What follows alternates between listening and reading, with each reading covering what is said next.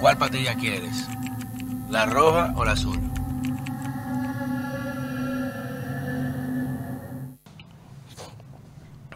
Señores, bienvenidos a otra entrega de este su canal de YouTube, Pedro Manuel Casals, el cuarto bate. Recuerden siempre, suscríbanse, enciendan la campanita.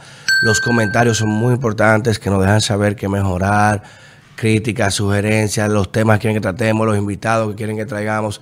Estamos haciendo un esfuerzo para llevarles siempre el mejor contenido en esta plataforma alternativa que nos permite llegar a ustedes un mensaje que quizás por otras vías o en otros medios no sería posible.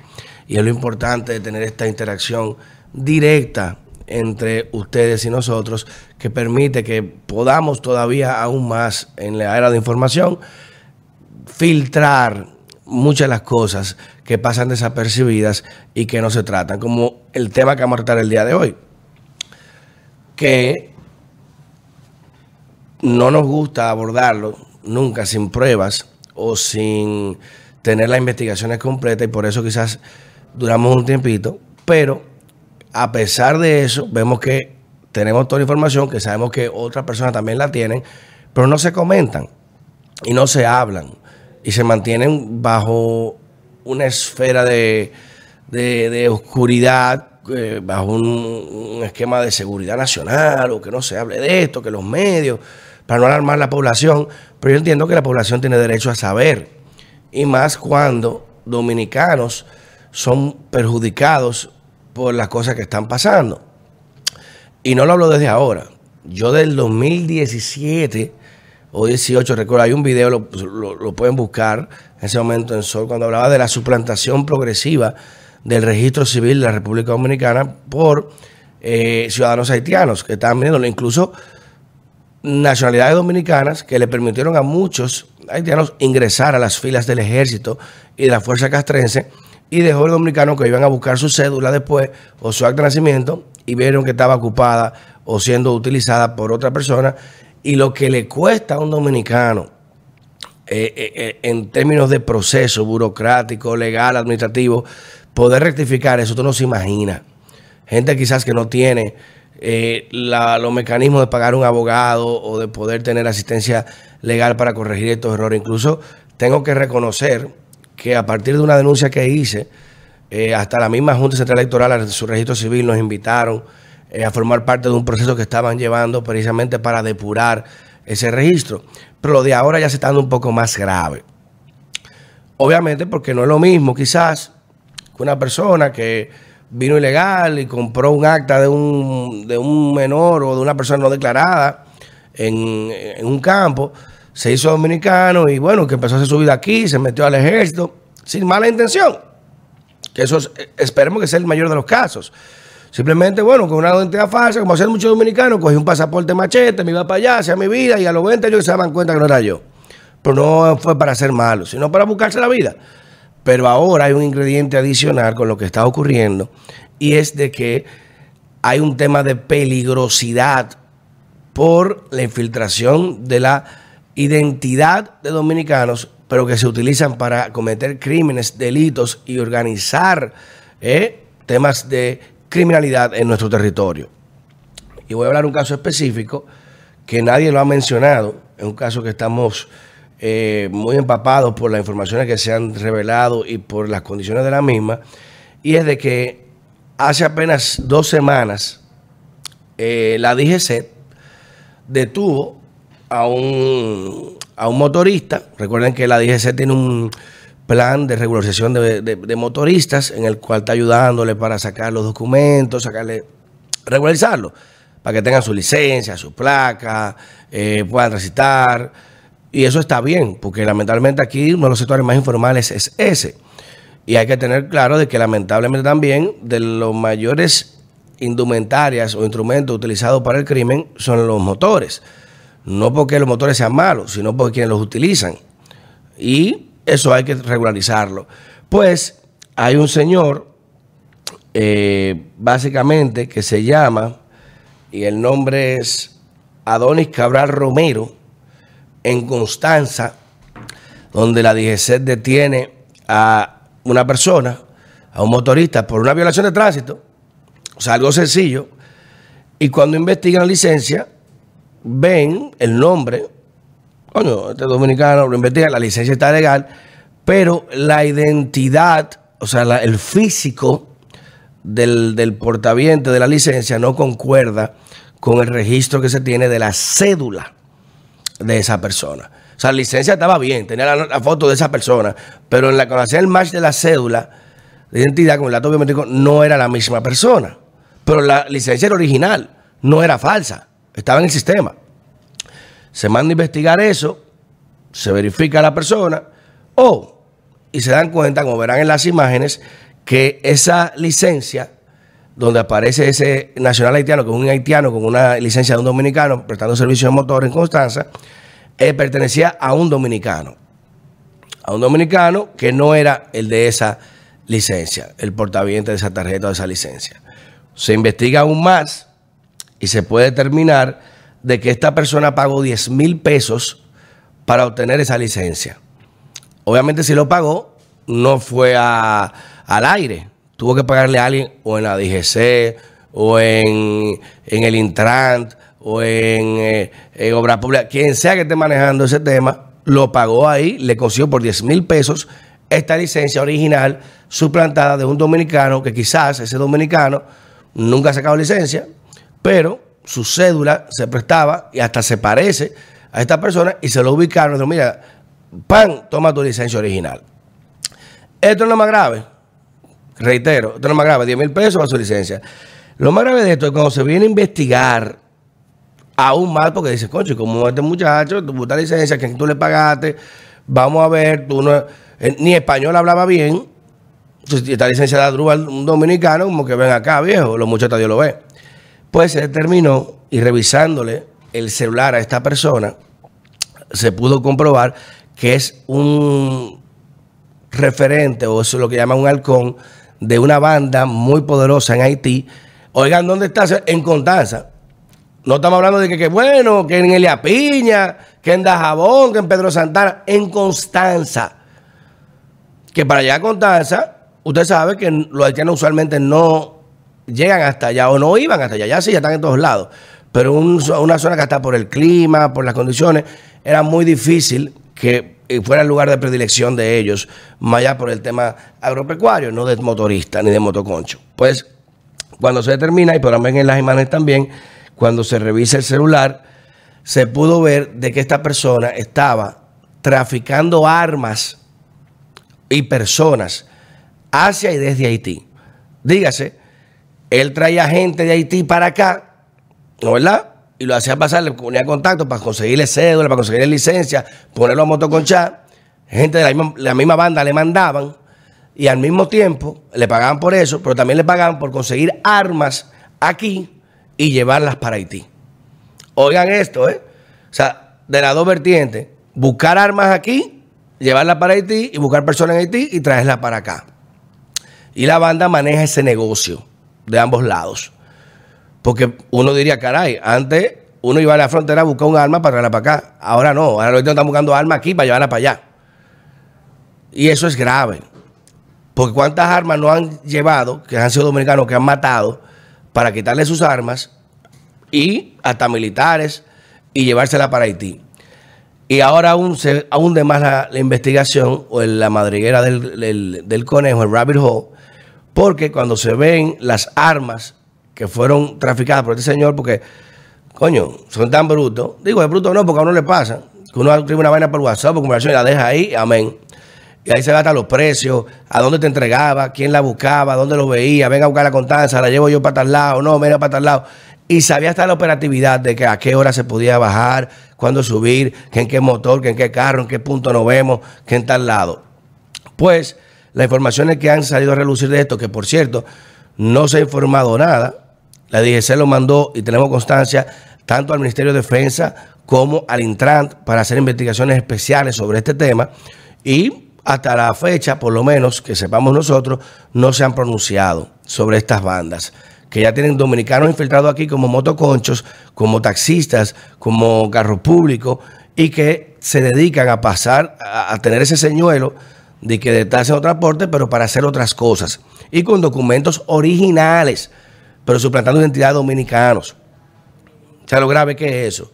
pues se habla de que el síndico, el alcalde de Constanza, es uno de los mayores suplidores de supermercados en esa zona y por tanto tiene mucha empleomanía haitiana trabajando y que esa empleomanía la mayoría se la dan esas bandas que le trabajan prácticamente de gratis a cambio de que le consigan los documentos, la referencia con las personas para poder estar aquí legales y poder continuar operando sus temas de criminalidad.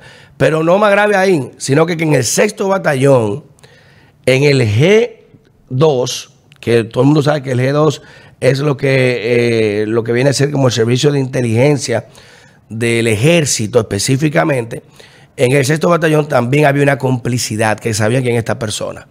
Y que parece que él pagaba un peaje cuando iba a traficar tanto con las personas de Haití para acá como con las armas de aquí para allá. Y yo quiero hacer una referencia con esto. Todos sabemos que las autoridades regionales o municipales obviamente tienen una interdependencia. El alcalde conoce al general de la zona, conoce al director de tránsito de la zona, conoce al gobernador, conoce al jefe de DGC, conoce a, una, hay una biosfera, hay un, medio ambiente ¿eh? administrativo que todo el mundo se conoce. Por eso en materia castrense eh, eh, y en tema de seguridad, no es bueno nunca dejar a una comandancia mucho tiempo en una zona para que no se familiarice tanto. Es bueno el acercamiento comunitario, pero no al punto que implique complicidad ya cuando tiene un puesto con tanto tiempo en el cual se hace familiar hasta con la gente del crimen. Y de ser esto cierto, esto sería algo muy grave porque este es un caso que se descubrió, reitero, por una violación de tránsito. Que quién sabe si ese muchacho no se hubiera pedido en rojo, no choca una vaina, no se sabe. No sé cuántas armas de sangre ha llevado hacia Haití, ni cuántos haitianos que han matado dominicanos aquí, o han atracado o robado, que no se sabe ni quiénes son, ha traído para acá. Y al tú saber que el G2 en el sexto batallón, que supone que debe estar filtrando, verificando inteligencia militar, todo estos temas de armas, incluso hasta el DNI tiene información sobre esto, y se está investigando parte de, los militares que están en esa zona, están sorprendidos por el esquema que está operando. En Constanza, que eso es lo más grave, señores, que es una ciudad que tú que eh, no es Punta Cana, turismo, que está lleno de haitianos, no es Verón, no es en Constanza. Que si eso es ahí, imagínese usted que será en otros lugares. Si eso es en Constanza, ¿qué será en otro lugar lo que está pasando? Y eso para que la gente entienda, no es para alarmar a la población, no es para crear caos ni pánico, pero entiendo que la población debe tener conocimiento de esto para protegerse, para resguardarse. Porque ya usted no puede verificar una gente ni con una cédula ni con una, licencia, porque no sabe si es, es original la licencia. Que para que la gente entienda la diferencia entre legítimo, legal y fraudulento falso. Un documento puede ser legítimo, pero puede ser fraudulento. oiga la paradoja, ¿entiendes? Y el fraude lo corrompe todo. Automáticamente se descubre el fraude y ya deja de ser legítimo. Pero si la autoridad te da esa licencia, hasta prueba en contrario, es un documento legítimo. No es falso. Falso es cuando tú agarras y tú en tu computadora o en tal lado haces la licencia que le pone un número, una, pero que no existe. Es un documento falso, es ilegítimo. Pero el, fraudulento significa que tú lo obtuviste legalmente, o sea, de, manera válida por la autoridad, pero con fraude. Dígase que mentiste, falsificaste otro documento, pagaste, conseguiste un trato. Y esa es la diferencia de la gravedad de esto. Porque cualquiera puede falsificar una cédula y se verifica que es falsa. Pero cuando tú tienes ya que irte a los registros civiles a, determinar la documentación de acta de nacimiento, del certificado de vivo nacido en el hospital, a ver si coincide con la fecha, con el ingreso, con la persona, con los datos biométricos, ya te das cuenta de que hay una estructuración diseñada para la suplantación progresiva del registro civil de documentación dominicana. Y así cualquiera, imagínate en el censo, si los censan, ah, mira, yo soy dominicano, mira mi licencia. Eh, yo soy dominicano, mira la licencia aquí. Ah, claro, censado. Imagínese usted la gravedad que se implica esto con la vulnerabilidad que tenemos en tema de esta documentación. O sea que, reiteramos, se está investigando y esto es una denuncia gravísima, ningún otro medio la ha hecho ni la ha abordado, de cómo en constancia, por lo menos ahí, hasta ahora que el caso que se tiene, se ha descubierto que hay una red de motoconchos de origen haitiano que están pagando hasta 10 mil pesos por licencias dominicanas, de dominicanos que no tienen licencia y que le utilizan sus datos de cédula y, aprovechando que no tienen registro de licencia para dárselo a otros. Y hasta con el parecido del fenotipo, o sea, de, la imagen, aunque no, no, concuerdan, pero por lo menos se parece, y que estas personas responden a bandas paramilitares haitianas en las cuales se dedican a traficar haitianos ilegales para este lado de la isla y llevar armamento, armas, obviamente ilegales, porque no fue que no es que la compran aquí una almería. Dígame, dame 10 copetas y la voy a llevar para allá. No, es que atracan, roban, matan armas, las recogen y se las llevan para Haití y allá les pagan buen dinero para eso y ese negocio se da. Pero ¿cuántos crímenes se han cometido o cuántas muertes han implicado esas armas en manos de haitianos para llevárselas a Haití y de sangre dominicana? Y lo peor de esto, que si se comprueba que hay una complicidad o un conocimiento, tanto del alcalde de Constanza, que debería salir a dar unas explicaciones urgentes sobre este tema, ya que se les indica a él ser de los principales suplidores de supermercados y que es el que mayor empleomanía haitiana tiene en esa región. Oigan esto, ¿eh? El que mayor cantidad de haitianos ilegales contrata en Constanza el, alcalde. Se nos usted que el alcalde le dijo, Sí, dame una licencia a estos muchachos, a la banda, esto, pónmelo ahí, esos son míos. Yo lo tranquilo. Aquí vimos con un alcalde, peleó con un DGC el otro día, porque no quería que se llevaran un, motor preso, que estaba ilegal o que esto, que lo otro. Y casi le den un tiro, un lío, y la gente, cocho, pero, o sea que obviamente hay un interés en proteger ese esquema.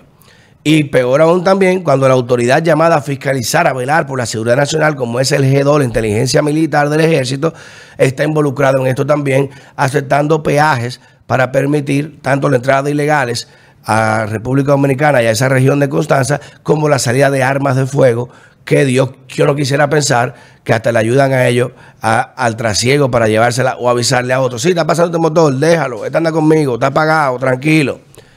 Así que ahí está la denuncia. Esperamos respuesta, le mandamos las imágenes. Este caso podrá ser confirmado en caso de, o que no desmientan si no es así. Pero las informaciones están ahí. Y reitero, todo se supo por una casualidad de una violación, una contravención de tránsito y que al investigar a fondo se ha llegado a esto que ha sorprendido a todo el mundo y que estoy seguro que otros medios o otros comunicadores tienen, le ha llegado la información y por temor o por no sé qué carajos, no se ha atrevido a publicarla, con la excusa de que no podemos alarmar a la población. Sí, hay que alarmarla, porque cada vez que tú la alarmas, una gente puede morir. Y yo prefiero una gente que esté cuidados en la calle, alarmado, moca, como dicen, a una gente que crea que está en Suiza. Hey, aquí estamos todos bien, esto, tranquilo. Y tú no sabes. Y yo le he dicho siempre, hoy en día andar con un arma de fuego en la calle, como el dominicano dice, no, yo ando protegido, eso es más peligroso que andar desarmado. Porque ya hoy en día lo más apetecible para un atraco no es un celular, no no tenis, no es quitarte unos cuartos, es un arma.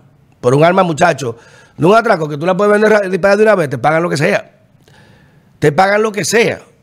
Y recordemos el caso famoso aquí de se descubrió una mafia que estaba traficando vehículos de República Dominicana hacia Haití, porque precisamente de Haití hacia República Dominicana, porque uno de esos vehículos habían matado a un cónsul haitiano en un atraco y lo trajeron para acá y el vehículo fue financiado por un banco y ahí le cambiaron el chasis y de ahí pues se determinó que tenía una pipeta de sangre y ahí se empezó a, investigar más a fondo y mira hasta dónde se llegó. Hoy en día estamos hablando ya de armamento, que es mucho más delicado que un vehículo, que una motocicleta, que unos tenis, que una mercancía. O sea que vamos a tener mucho cuidado a las autoridades que den respuesta sobre esto. El alcalde de Constanza que se pronuncie, que diga, mira, yo tengo conocimiento, este caso me llegó, mira, no sabía, yo, mi empleadía haitiana son todos legales, mírenlo aquí, eh, trabajo con esto, eh, mi agricultura, mi finca, lo que ustedes quieran. Pero hay que explicarle, el G2 que explique, el sexto batallón, no, miren, esto fue un caso aislado de unos eh, oficiales que no corresponden con la identidad de la institución, lo que ustedes quieran. Pero hay que dar respuesta, porque como ese, ¿cuántos más no habrán? ¿Cuántos más no habrán como ese caso? Y un dominicano a la tarde temprano es la que va a coger la puya, porque ese tipo matador y agarrar licencia, en lo que él sabe Haití, el que va a pasar lucha es el dominicano, que va a tener que probar que nunca sacó licencia, que no era él, que y no sabe las implicaciones legales que conlleva eso. Terribles, terribles. Y al fin y al cabo, estamos siendo perseguidos en nuestra propia nación, prácticamente desamparados, con nuestras autoridades cómplices en muchos de estos casos, y peor, en silencio con los medios, tratando por todos lados de que no se hable para no dañar o no afectar la agenda de discriminación o de que esto es un país racista, que esto es un país esclavista y que aquí los criminales tienen que callarlo para que no se vea o no se altere la población. Mentira. Mentira, hay que hablarlo, hay que decirlo, hay que ponerlo. Y por eso valientemente en esta plataforma lo estamos haciendo. Ahora, le toca a ustedes ahora responder si es cierto o no. Cambio y fuera.